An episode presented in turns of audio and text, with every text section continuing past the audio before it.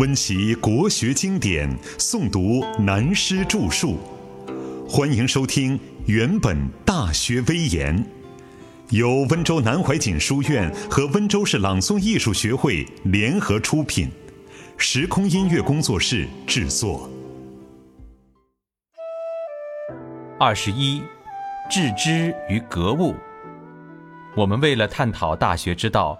在明明德的关键所在“致知在格物，物格而后知至”两句话的内意，已经花了很多时间。先说明知性的作用，并且特别提出能知与所知的界说，然后可以总结来说，《大学》开始第一节由“知止而后有定”到“知所先后，则静道矣”，都是从人生成长以后。利用意识思维分别的所知起修，达到明明德的内明学养境地。虽然如此，但仍然属于个人的自立之学。如果要由己得内明之学而启用，进而亲明，做到利人的德业，必须要再进一步修养，彻底了解能知之性的大机大用才可。因此，他又提出“致之格物，物格之致”关键性的指标。但对于这两句话的要点所在，便先要对“致之格物”两个名词的定义有所了解。从知人到知物之性，首先，所谓“致”字，便是到达的“到”字同义语，“知”就是知性的“知”，凑合这两个字在一起，构成一个名词。它的含义就是先要反查自己这个能知之性的本根，所以叫做致知，也可以说知至。这个道理很明显的就在原本大学首段的结论中：“此谓知本，此谓知之至也。”但朱子偏偏把这两句结论割裂开来，拿到后面单独编成一章，叫做《右传》之五章。盖世格物致知之意，而今亡矣。这岂不是千古以来自欺欺人的大狂话？其次，我们再引证一些上古文字来说明“格”的意思，例如“有神来格”“有苗来格”等等，并非如后世的我们只知道这个“格”字犹如隔开一样的“格”，或如方格子一样的“格”。所以说到知性的知，真能达到能知的本根，同样就可以知道万事万物的性理，因为万事万物理性的本源与明德的能知之性是一体的两面。换言之，这便是曾子指出儒家孔门之学心物一元论的根本学说。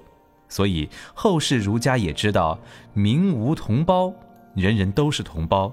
物无与也，万物都与我有密切相连的关系。因此说，把“物”字与“格”字联合在一起，凑成一个名词，叫做“格物”，并非完全是指格去心中的物欲才叫做格物。换言之，致知格物的道理，只要在孔子的孙子、曾子的门人子思所著的《中庸》中，就有明显的解释。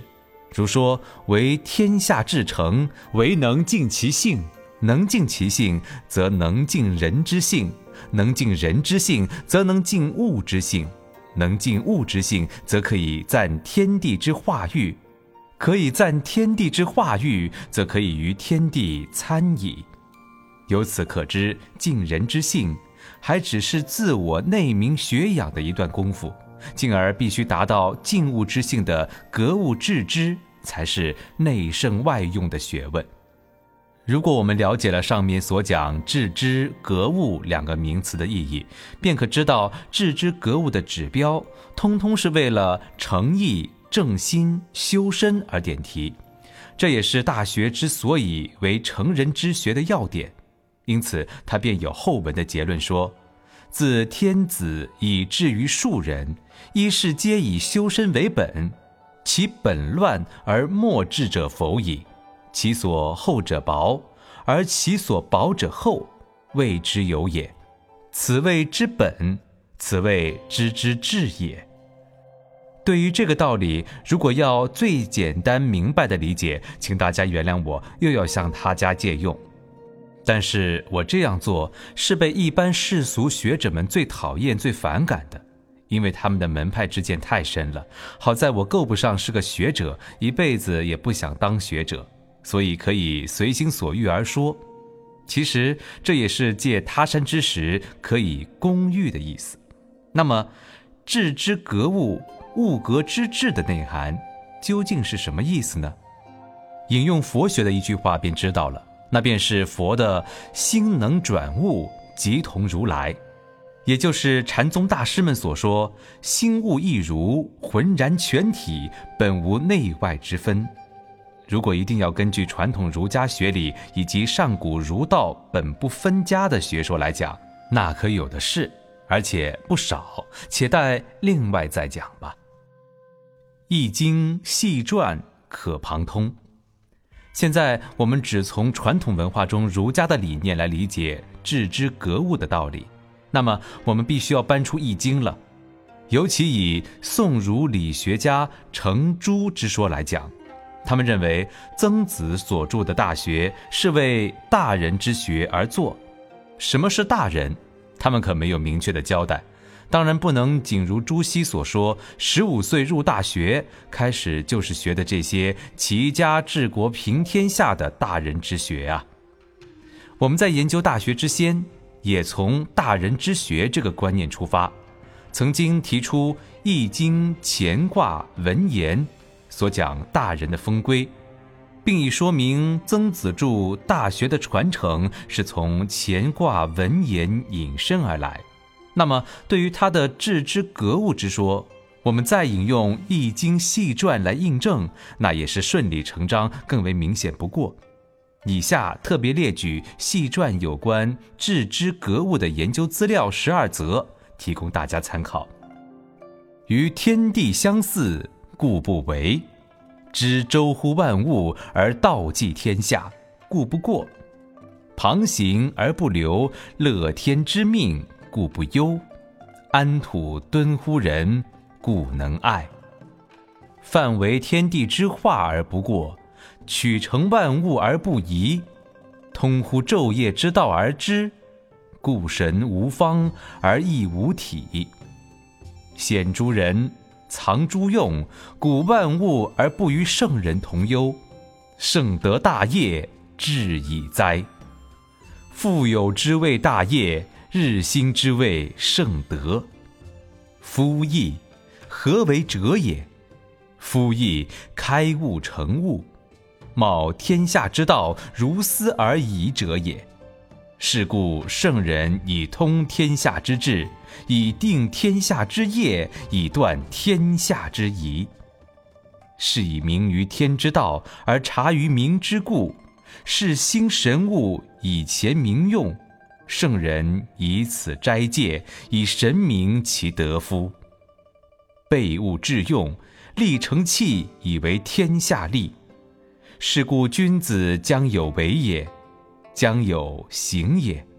问焉而以言，其寿命也如象。吾有远近幽深，遂知来物，非天下之至精，孰能于于此？精气为物，游魂为变，知己其神乎？穷神之化，德之盛也。和顺于道德而礼于义，穷理尽性以至于命，将以顺性命之理。至于有关《易经》细传的内涵，我已经有《易经》细传别讲，不在这里再用白话解释。我想诸位一读就明白了。但在所引用的细传十二则中，再加简化有关格物的，如知周乎万物而道济天下，屈成万物而不移，古万物而不与圣人同忧，开物成物，兴神物以前民用，备物致用，立成器以为天下利，遂知来物，精气为物，共有八处最为重要。其他的暂不引用。穷理尽性以济天下，有关于致知的，如知己其神乎？穷神之化，得之圣也。穷理尽性，以至于命，将以顺性命之理。共有三处最为重要，其他的暂不引用。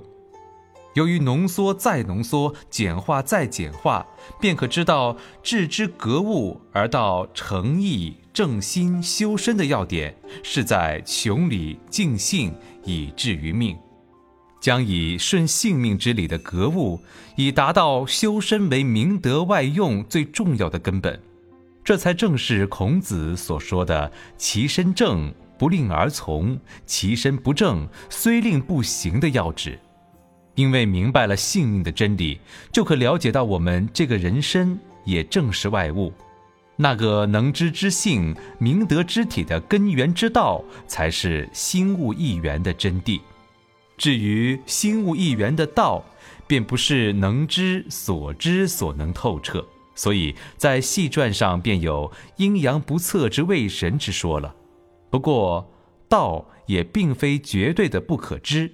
所以孔子又说：“生而知之者上也，学而知之者次也，困而学之又其次也，困而不学，冥思为下矣。”由此可知，曾子做《大学》特别提出“致之格物，物格之治”反复综合的叮咛，其推崇内圣外望的明德。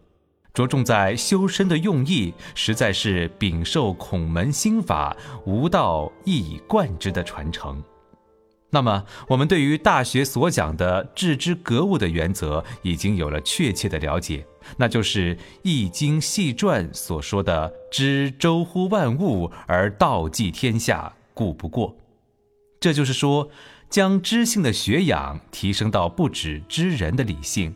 而且周遍知识万事万物的理性学养到达这个境界，能尽知人的理性，能尽知物的理性，然后才能真正做到诚意正心修身，可以担任以道济天下而使天下平治了。